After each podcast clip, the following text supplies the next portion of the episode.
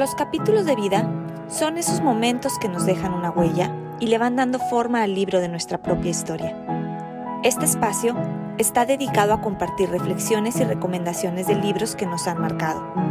Soy Lilian de León y te invito a encontrar en los libros algunas respuestas para nuestros propios capítulos de vida. Bienvenidos.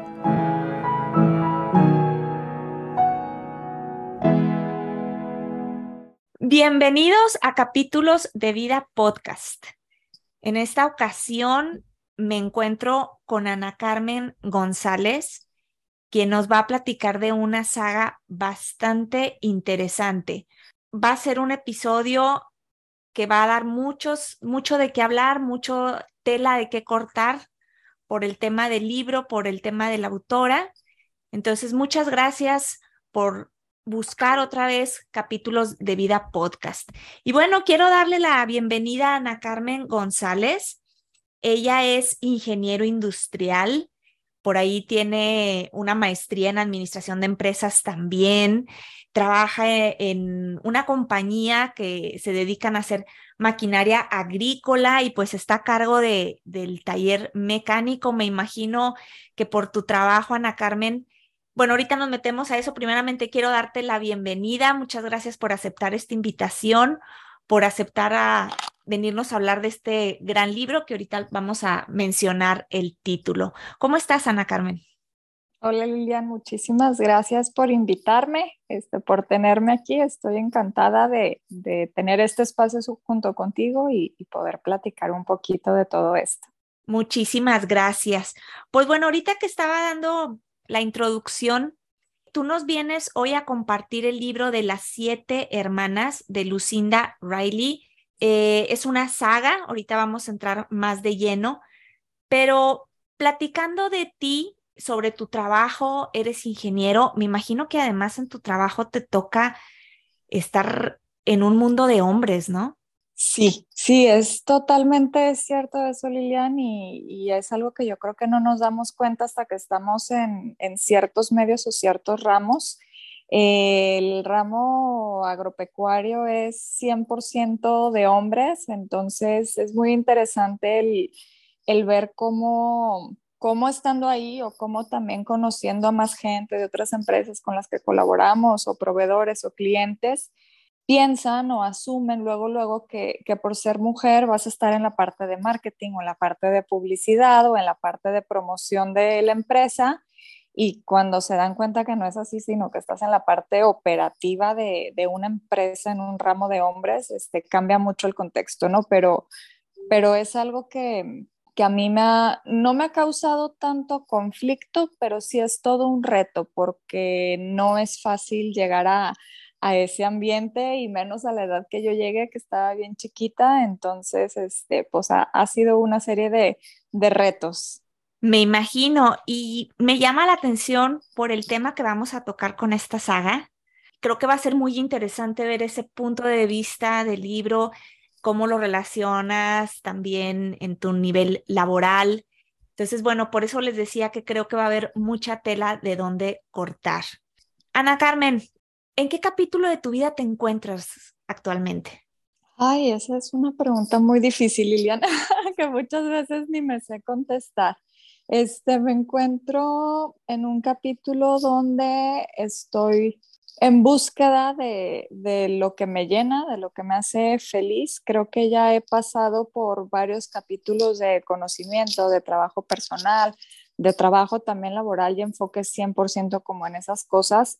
Y ahorita ya te puedo decir que me puedo dar un pasito hacia atrás para ir buscando este, tal cual qué es lo que realmente me gusta, lo que realmente quiero hacer o con las cosas con las que realmente vas checando, ¿no? Muchas veces también tenemos por ahí temas con establecer límites o establecer este cierto tipo de comportamiento con las personas o con el mundo o con lo que sea por no hacer sentir mal a los demás. Entonces ahorita en el capítulo en el que estoy es más bien empezar a dar mi propia voz a mi persona y decir, mis límites son estos y si tú otra persona o situación o circunstancia no estás de acuerdo, pues bueno, ese ya, ya no es mi problema, ¿no? Entonces yo creo que, que ahorita ese, eso es principalmente lo que estoy trabajando.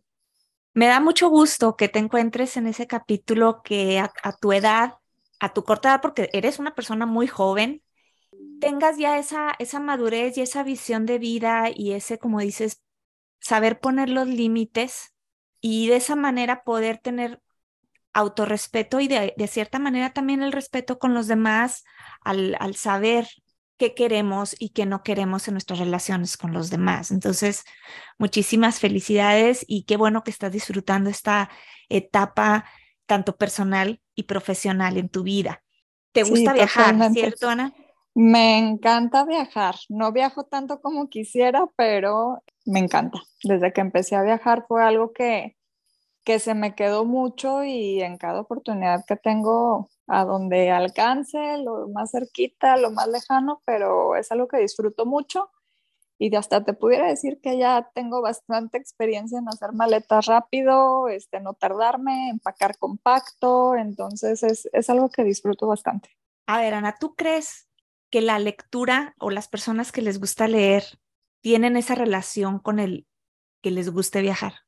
Yo creo que sí, y va dependiendo también mucho de qué tipo de lectura tengas, ¿no? Este, no sé, si estás leyendo puros libros académicos, probablemente no te va a llamar la atención el salir de viaje, pero si estás leyendo algún tipo de libro como alguna novela o, o algo que te cuente ya más situacional, alguna, alguna ciudad, algún país, algún tema en específico de otro lado, y te empiezan a describir los lugares, ahí es cuando, al menos en mi caso, y creo que a muchas personas les pasa igual, es decir, qué padre que te lo logran describir tan bien en el libro que te lo puedes imaginar tal cual es y luego si eres muy curioso vas y te metes a Google y empiezas a buscar los lugares y empiezas a ver y, y te das cuenta que tanto sí es como lo imaginaste y que tanto no.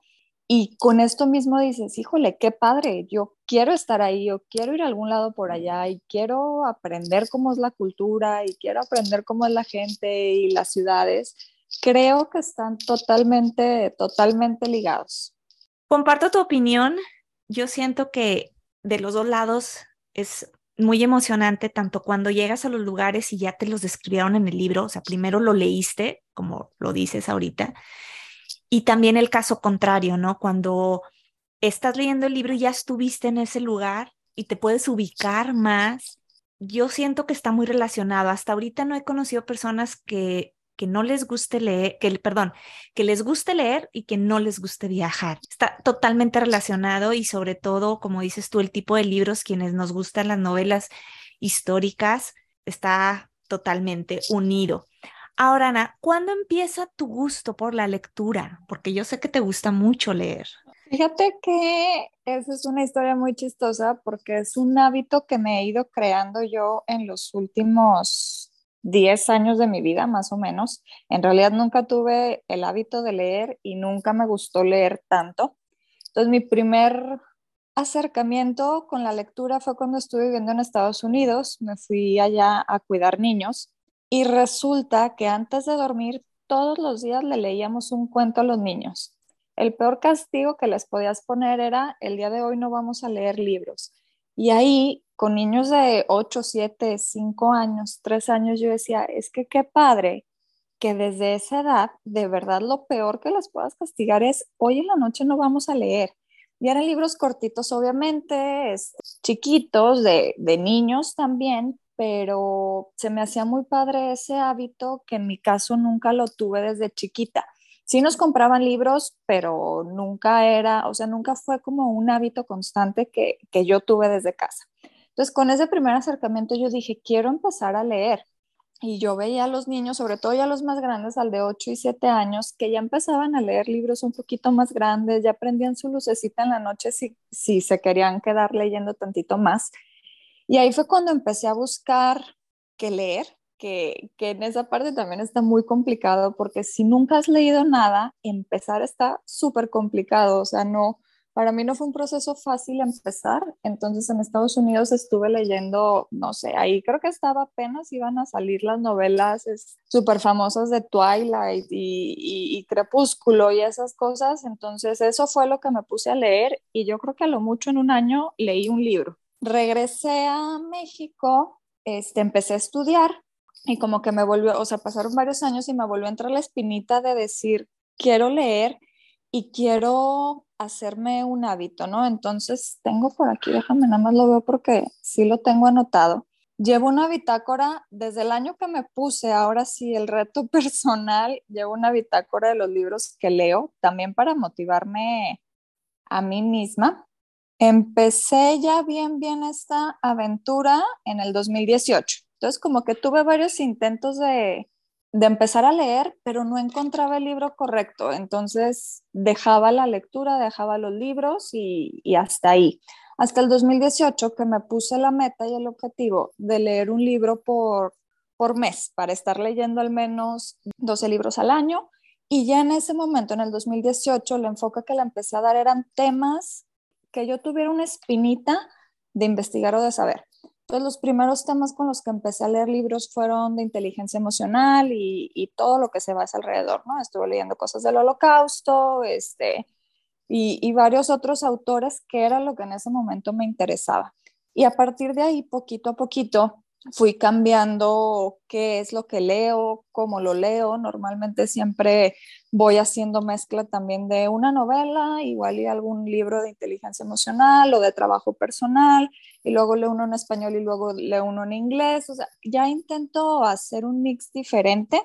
El año pasado, que fue 2000, no, el antepasado, el 2021, fue el primer año que cumplí mi meta de los 12 libros, en los otros me quedé corta, sí leía y leía más que, que antes, pero ya fuera porque estaba estudiando maestría o estaba trabajando o por algo que no le daba seguimiento, entonces el año antepasado fue mi, mi año que cumplí la meta, leí 13 y el año pasado terminé en 21 libros. Entonces para mí ha sido un reto muy grande y un trabajo muy grande porque es algo que me he tenido que, que inculcar y que trabajar todos los días. O sea, en realidad no es algo que, que si no lo, o sea, si no tienes la disciplina de hacerlo, se te van los días, se te van las horas y, y no lees nada. Entonces, ahorita, una de las formas que encontré para el año pasado leer tanto como lo hice es que estoy escuchando audiolibros y a la vez los leo en la Kindle. Entonces, los voy escuchando y los voy leyendo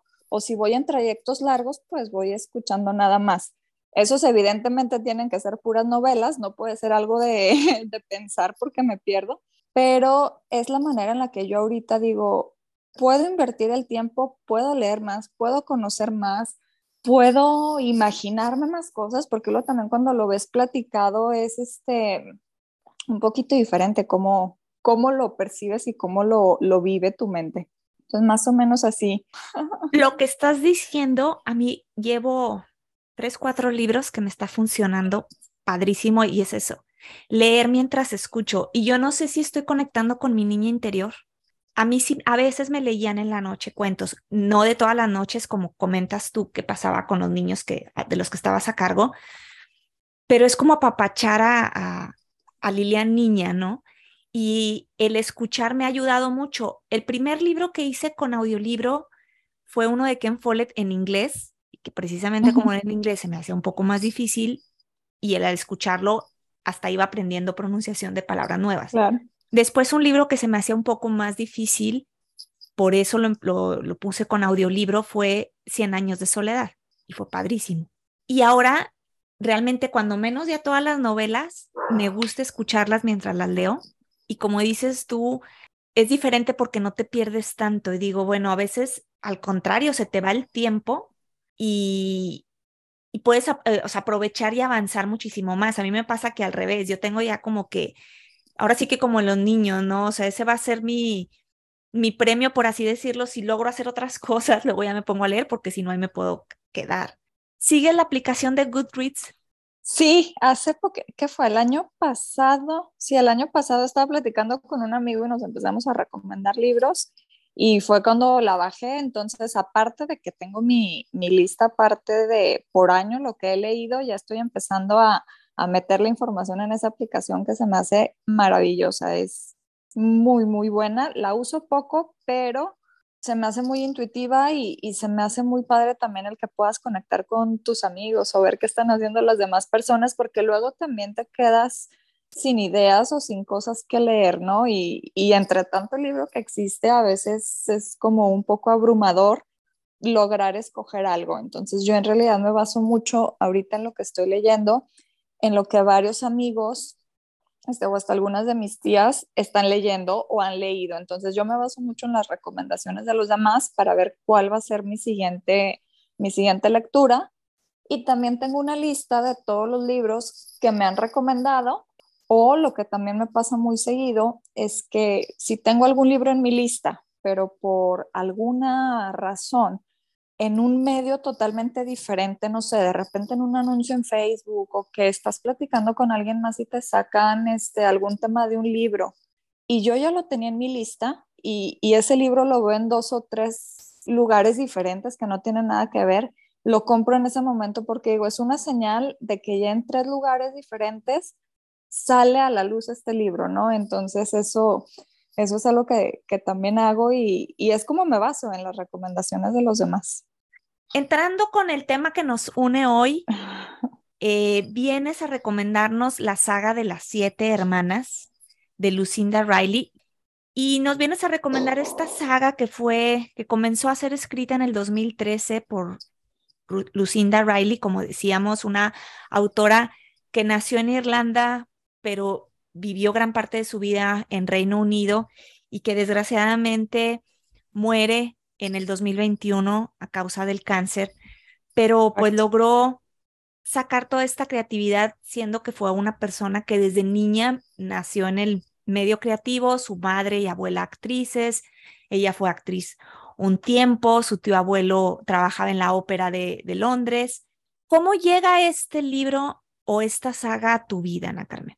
Este libro fue una recomendación precisamente de, una de mis tías, este, que le encanta y le fascina leer, y estaba muy picada con los libros, entonces me dijo, tienes que leerlo, te va a encantar, este, no vas a dejar de, no vas a querer que se acabe el libro. Y luego me dijo, son siete, es una saga de siete. Y desde que me dijo, son una saga de siete, yo dije, es que en qué momento voy a leer tantos libros. Y me los enseñó físicos y eran libros muy gruesos. En ese entonces yo todavía no, no me metía tanto a los audiolibros. Entonces como que al principio dije, híjole, me voy a tardar un chorro de tiempo leyendo el libro, que está bien, no hay problema, pero como estaba viajando más, estaba saliendo más por cosas laborales, no tenía el mismo tiempo para dedicarle a la lectura. Total, me animé y dije, está bien, lo voy a comprar porque está diciendo que está padrísimo.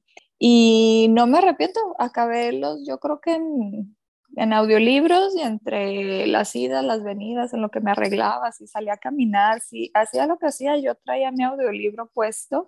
Cada libro me lo aventé en no más de tres semanas, o sea, iba así, pica, pica. Te atrapó desde el primero. Me atrapó desde el primero y, y, son muchos puntos los que, o son varios puntos interesantes los que me atraparon de, de este libro o de esta saga. Primero, creo que es una lectura muy sencilla de leer y, muy amigable. O sea, no es algo con lo que vas a batallar. Puedes ir no poniendo tanta atención, pero a la vez sí. Y es un vocabulario muy, muy ameno para, para estarlo leyendo. Y una de las segundas cosas que más me gustó fue que en el libro, bueno, todos los libros y sin explicar muchísimo del libro, cada libro está basado en un país, en una ciudad de un país diferente de todo el mundo. Entonces son siete países diferentes donde la historia que pasa o, o, todo lo que nos platica Lucinda, pues es en cada uno de esos países, ¿no? Entonces desde ahí y con los viajes y que me gusta a mí también andar y conocer y, o sea, si a mí me preguntas qué prefieres irte de vacaciones a la playa donde siempre conocer un lugar nuevo, yo siempre te voy a decir que conocer un lugar nuevo. Y era lo que yo alcancé a ver en estos libros, ¿no? O sea, desde que se empieza a situar, se sitúa en, en Ginebra.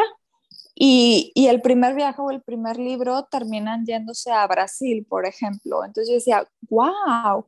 Y estando acá en, en, en México, creo que también muchos de los mexicanos que nos gusta viajar o que tenemos la espinita de viajar, nunca volteamos a ver Sudamérica como un destino turístico y es impresionante todo lo que hay en Brasil, en Argentina, en la Patagonia. Entonces, a raíz de que estaba leyendo el libro, que estaba situado en Brasil, yo también me puse a investigar y me puse a leer y, y veía todos los paisajes de Brasil y todo lo que vi y dije, es que, es que claro, o sea, no, no, no que esté mal, pero no nada más podemos ir a Europa o a Estados Unidos o a Canadá, tenemos una belleza de mundo en, en Sudamérica que también tenemos que conocer. Entonces, ese, ese, fue, ese fue uno de los puntos también que, que más me gustó. Y el otro, que, que, es de lo que más, más, más me llamó la atención de, de Lucinda y de esta saga, es que es un libro que para que lo entiendas y entiendas la historia o el background del personaje principal que, que se está hablando, se regresan a contarte la historia de los personajes tres generaciones atrás, o sea, es decir, qué tuvieron que pasar sus bisabuelos para que sus abuelos y sus papás los tuvieran a los personajes principales y pudieran estar en el lugar en el que está pasando el libro. Entonces, cuando empiezas a ver ese contexto y empiezas a, mezclar diferentes países, diferentes lugares, diferentes culturas, tres generaciones atrás, también empiezas a ver cómo en realidad uno no te voy a decir que no hemos avanzado tanto como sociedad, claro que sí, pero es impactante cómo no habían los mismos medios de comunicación, no habían las mismas herramientas, ni conocimientos, ni nada. Y en todos los países encuentras un factor común en la sociedad, en la sociedad machista, donde una mujer no tenía voz, donde una mujer no tenía voto. Y eso se me hace muy interesante porque también para viajar en esas épocas, tres generaciones atrás, estaba muy, muy complicado lograrlo, eran muchísimos días y aún así países que están en contra, en el lado opuesto totalmente, tenían los mismos factores este, sociales, ¿no? Entonces eso es algo de lo que más me dejó esta saga, el, el decir que qué impresionante y qué importante la historia que hay detrás de ti, o sea, de tus papás, tus abuelos, tus bisabuelos, tus tatarabuelos, para ser la persona que eres, este, entender lo que eres, el por qué alguna cosa sí se dio, por qué alguna otra cosa no se dio. Y al mismo tiempo esto también a mí me hizo reflexionar mucho el decir, bueno, después de, de mis papás y de mis abuelos, al menos en mi caso, yo no tengo mucha información de mis otros antepasados o del resto de mi familia y digo, qué padre sería si tenerlo, no sé, o sea, algo puede ser diferente o puedes encontrar algún factor común o puedes entender muchas cosas históricas y de sociedad que van pasando y hasta de uno mismo como persona, ¿no? Eso es lo que más me atrapó de, esta saga. Puedes leer los libros también este, en orden, como van, o los puedes leer en desorden, entonces eso también está padrísimo porque no tienes, no se ligan uno con el otro.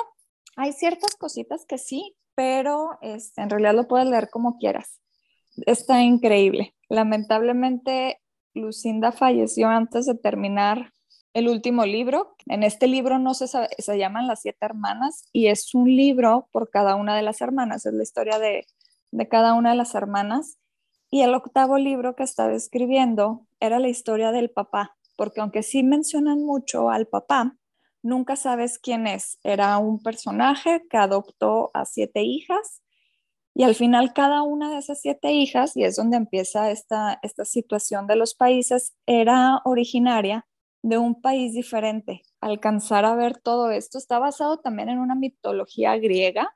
Entonces es entre que novela, mitología griega, pero cuando te va llevando generaciones atrás en cada libro, en la historia de cada una de ellas, también te deja ver muchos acontecimientos históricos más o menos en esos años que estaban pasando en cada país. Entonces también te, te hace la relación histórica de cómo estaba económicamente, financieramente, estructuralmente el país del que están hablando. Entonces eso para mí fue impresionante, como que son demasiados temas que los logró mezclar muy bien y no puedes dejar de, dejar de leer. Yo creo que esto se debe mucho al background que ella tenía desde niña y que finalmente fue una, una mujer que se interesó mucho por la historia y la filosofía y veía yo que, bueno, de alguna manera lo logró plasmar en sus libros, ¿no? Convirtiendo pues como una ficción histórica, sus libros, una novela de ficción histórica, que podemos hablar que esta saga es un homenaje a las mujeres.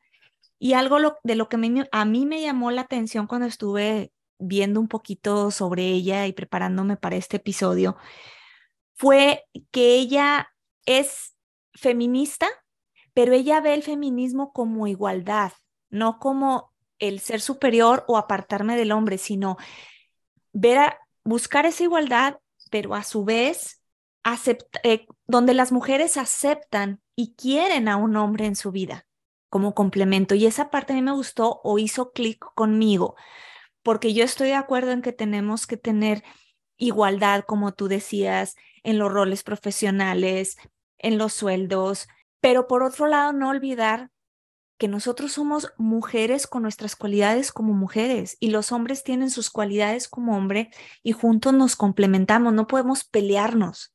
No podemos, ni podemos hacer de un mundo de puras mujeres, ni puede ser un mundo de puros hombres. Y por eso, cuando empezamos esta entrevista, dije, mira, qué padre que tú, que estás trabajando en un medio que normalmente es, es de hombres, y tú has llegado a este puesto y te estás desenvolviendo y disfrutas de tu trabajo y de alguna manera estás pues poniendo un, un antecedente de, de que estás ahí por tus cualidades, por tus habilidades. Y este libro, que es un homenaje a las mujeres, ¿cómo lo conectarías? ¿Cómo te ha servido este libro con tu vida profesional?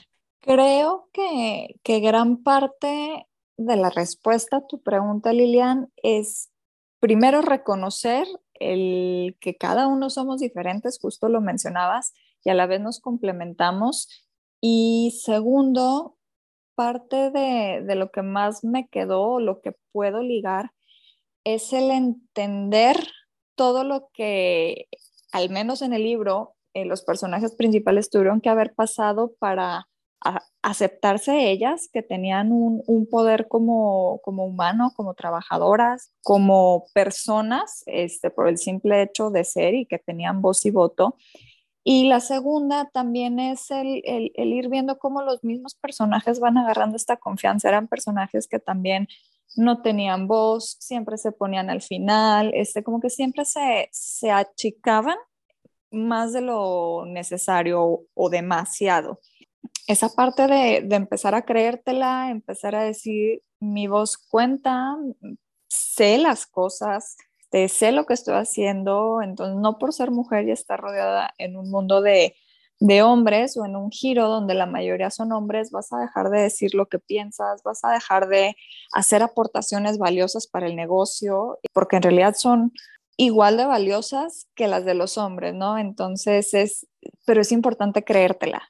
Y muchas veces no nos las creemos. Esa, yo creo que para mí esa es la parte más difícil, ¿no? El, el sí creértela y tener esta seguridad, porque es también lo que vas proyectando, ¿no? O sea, en este medio en especial, la gente capta luego, luego, cuando estás un poquito insegura y de ahí se agarran para, para ellos marcar territorio o, hacerse un poquito más grandes, pero es, es eso, es el, el írtela creyendo y, ir trabajando en eso, en, en esa voz, en esa persistencia, no por quererlos quitar, sino por decir, todos tenemos la misma igualdad y el mismo derecho de decir, opinar, crear, mm, hacer estrategias, hacer negocio, y más si se juntan, ¿no? O sea, muchas veces el complemento ahí está precisamente y nos cuesta aceptarlo de ambos lados. Exactamente, eh, me gustó esa frase que dices, el decir lo que pensamos sin que nos dé miedo al rechazo por ser la opinión de una mujer, de poder, como decías tú, dar las aportaciones en tu caso en, en la empresa y decir, bueno, tus aportaciones también son valiosas y también pueden ser el líder o dar las instrucciones a los hombres. Justamente ahorita me recordaste, estoy leyendo el libro del Ruiseñor me lo eh, acaban de recomendar, ya lo voy a Buenísimo, también te lo voy a recomendar también. También es la historia de dos mujeres, dos hermanas, y precisamente una de ellas está ayudando a los pilotos británicos a salir de Francia y se topa con eso, que los pilotos no le querían hacer caso, ¿cómo le iban a hacer caso a una mujer? Y dice, pues sí, pero es la que tiene la experiencia y es la que sabe cómo cruzar. Pues esas ideas o esas situaciones siguen sucediendo en pleno 2023. El que somos muchas veces subestimadas más que minimizadas, subestimadas. Subestimadas. Y, es, y es impresionante porque yo lo veo, yo lo comparo y agradezco también en, en el medio en el, en el que estamos ahorita o en el que tuvimos la oportunidad de crecer. Em, es un medio muy privilegiado, es en una sociedad muy privilegiada, con todas sus restricciones y con todas sus, sus pros y sus contras, pero hay países que están tres, cuatro veces peor que como estamos nosotros y es una realidad del 2023. Desde el simple hecho de no todas las mujeres tienen derecho a educación, no todas las mujeres tienen derecho a, a cosas básicas que pues a veces damos por sentado, ¿no? Entonces, una vez que, que empiezas a ver este tipo de, de novelas con hechos históricos, pero que también es ficción, te empieza a mezclar y te empieza a dar ese contexto de decir, hay todavía situaciones que están muy, muy complejas, ¿no? Este, hace poquito con lo que, con lo que mencionas salió una, una miniserie en Netflix, se llama Unorthodox. Este, es la historia de una chava judía y esa precisamente fue también parte de, creo que también este libro, ¿eh? el libro no lo he leído, creo que también este libro y, y es justo eso, es, es el decir, en qué sociedad nacimos, crecimos y ahorita estamos, ya hemos trabajado y nos podemos mover y por eso tenemos el pensamiento que tenemos, la responsabilidad, las oportunidades,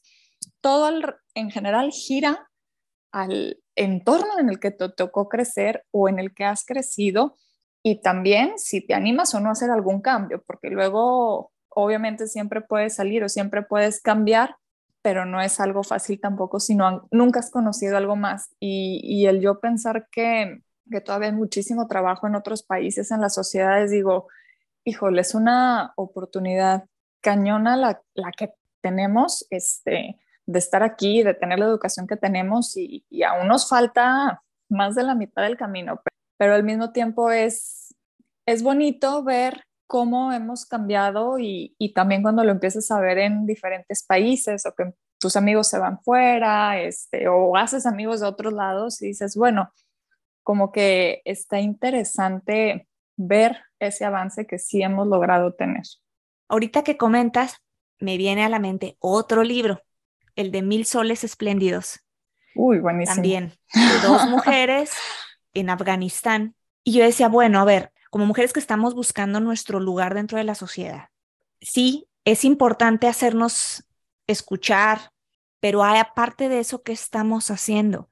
En México, como en muchos otros países de habla hispana, tenemos acceso a los libros de manera libre y no lo aprovechamos, Ana Carmen. Y digo, si viéramos que en países, por ejemplo, como Afganistán, no tienen el acceso a la educación ni a los libros, ni siquiera muchas veces a los, al medio televisivo como lo tenemos nosotros, a los documentales en YouTube, que a veces en YouTube hay unos documentales buenísimos. Buenísimos. Hay podcasts buenísimos donde podemos aprender, prepararnos, documentarnos. Y yo me regreso y cuestiono, como mujeres, tenemos la libertad de ir a una librería, a una biblioteca y comprar el libro que queramos.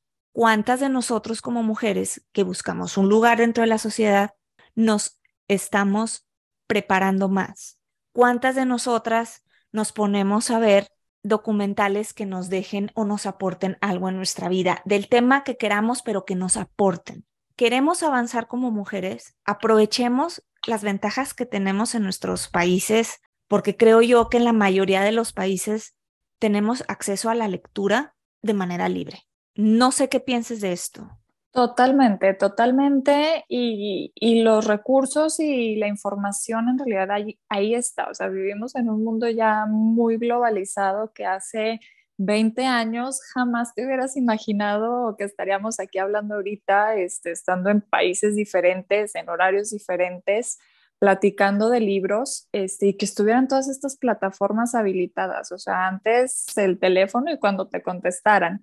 Sí tenemos todos los recursos y sí tenemos todo comparado con, con otros países. A mí lo que se me hace muy interesante es cómo ir cambiando, cómo ir habilitando este tipo de conversaciones o este tipo de habla con el resto de las mujeres o también el resto de los hombres, ¿eh? porque ellos también tienen que tener esta necesidad de, justo lo decías, información que sea útil para el desarrollo, para la vida, para el aprendizaje y no nada más puro, puro chisme.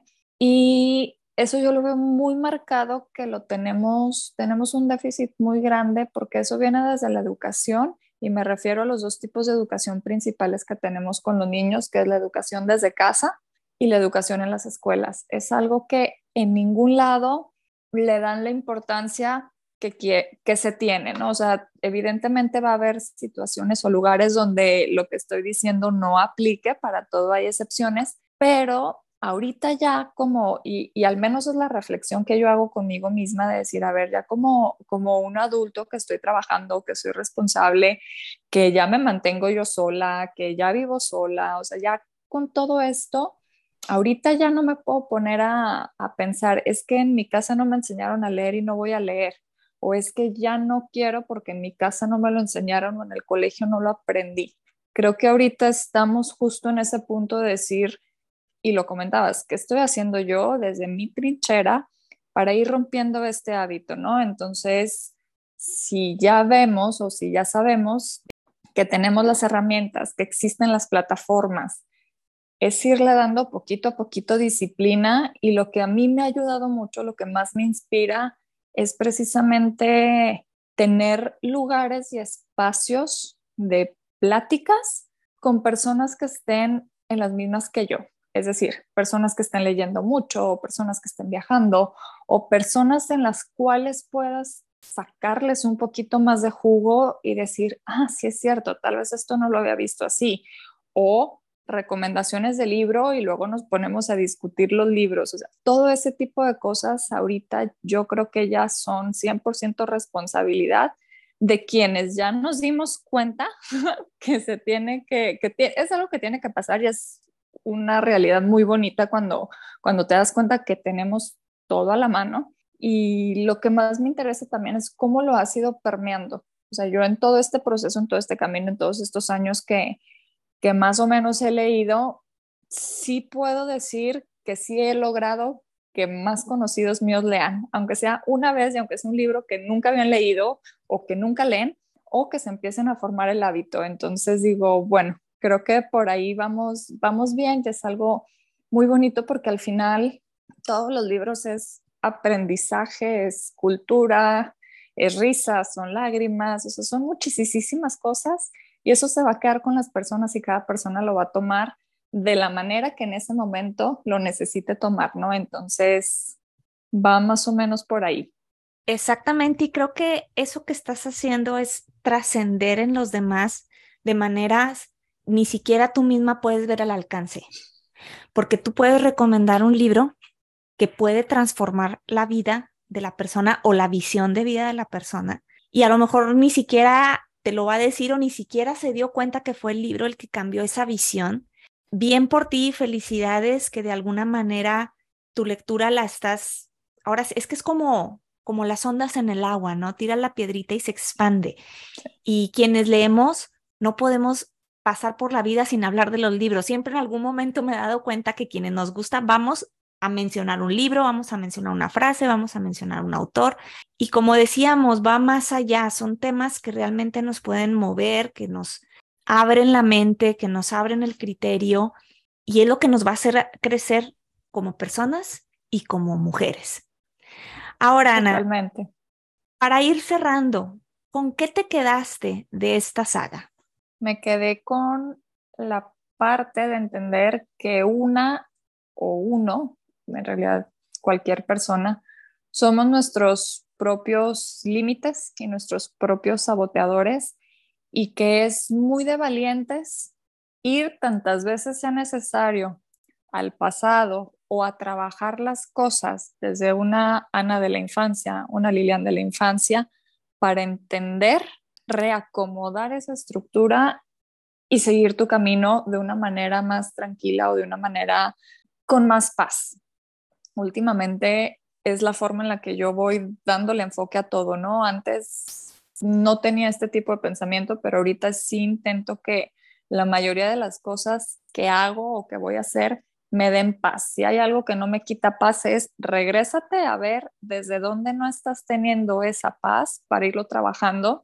Y, en estos libros fue eso precisamente, ¿no? O sea, e, e, estas chavas que, fueron adoptadas regresaron cada una a su país de origen y les tuvieron que contar las historias de sus tatarabuelos para que ellas pudieran entender por qué las habían dado en adopción y por qué estaban donde estaban. Cerrar ese ciclo, cerrar esa herida, la trabajaron, hicieron lo que tuvieron que hacer y después ya ellas mismas decidieron el camino que querían tomar, si se querían quedar en contacto con la gente que conocieron o no de sus raíces, que en realidad pues las conocieron ya, ya de grandes, o si querían regresar a, su casa, que, siempre iba a estar en, en, el lugar donde su papá se las dejó. Entonces, eso es lo, lo que más me llevo el decir, puedes regresar, perdonar, trabajar y entender tantas veces sea necesario, porque van a ser las bases que te van a ayudar a dar tu siguiente paso y tu siguiente brinco en la vida. Totalmente de acuerdo. Y el hecho de conocer tus raíces siempre nos va a ayudar a armar el rompecabezas de nuestra vida y poder ver hacia dónde nos dirigimos. Eso que, decías tú, cómo cada una regresó, cada una regresó a su, a su país y a encontrar su origen, vaya, ¿no? Y que de alguna manera, digo, no he leído la saga, pero por lo que me dices, como el padre de alguna manera les permite regresar y conocer. Híjole, es que de aquí se pueden sacar muchísimos, muchísimos, Hay muchísimos temas. Es, de lo que em, más me gustó de este libro, que por donde lo veas le vas a sacar algo.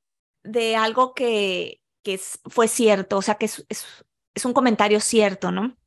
Son dos hermanos adoptados, ya están jóvenes y uno de hecho, de hecho ya está casado y a uno de ellos su mamá biológica dejó abierto, como quien dice, el expediente y estuvo en contacto con la mamá adoptiva para al momento que el niño quisiera conocer a su mamá la pudiera conocer.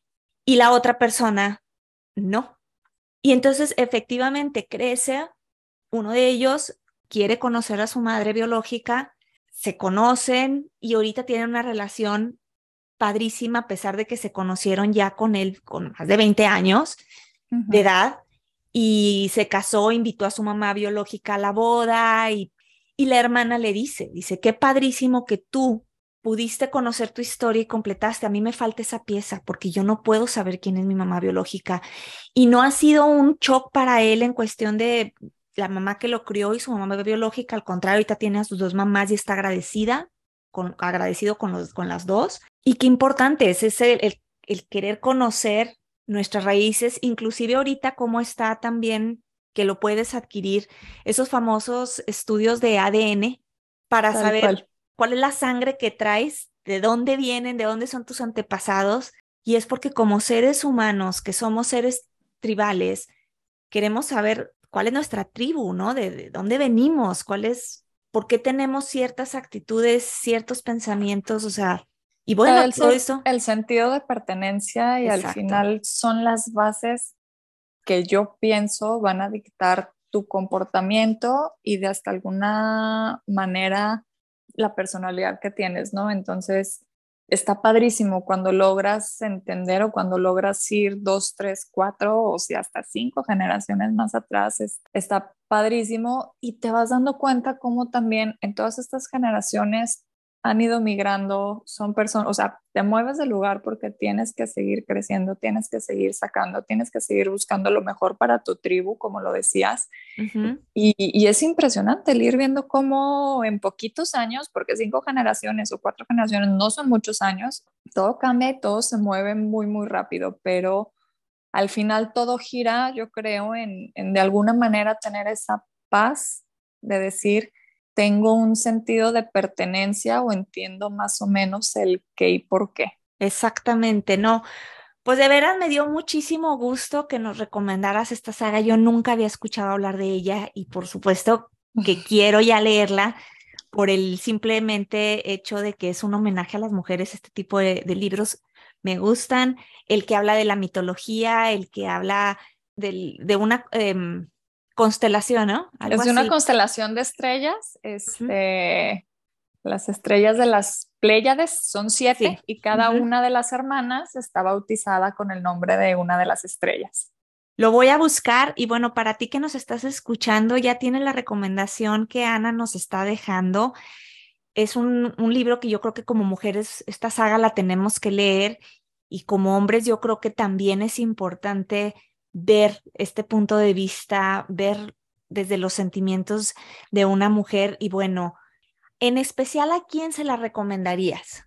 Yo creo que a todos sí está más enfocado, yo creo que es más del estilo de lo que las mujeres leemos, el tipo de novelas que, leemos las mujeres, pero en realidad puede ser desde alguien que esté en sus 15, 18, o sea, puede ser de cualquier edad mientras te guste leer y, tengas un poquito de curiosidad de, de, diferentes países, de diferentes situaciones, diferentes contextos, diferentes culturas, es, te va a abrir muchísimo los ojos a la edad a la que lo leas. O sea, yo lo leí ahorita, mi tía que me lo recomendó lo leyó ya grande. Ahorita también mi mamá ya lo está leyendo, ya va en el, en el tercero. Este, entonces, en realidad, y todas somos de edades diferentes y a todas nos ha encantado y nos ha dejado algo, algo más o algo aparte.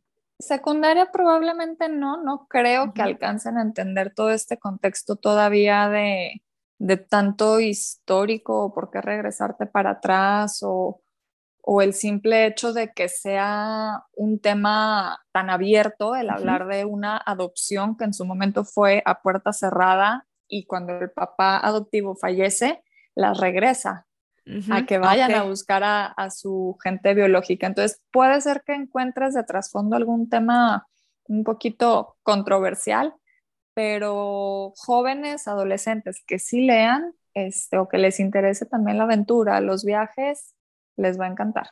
Perfecto, ¿no? Pues ya están escuchando aquí la recomendación de Ana, las siete hermanas de Lucinda Riley.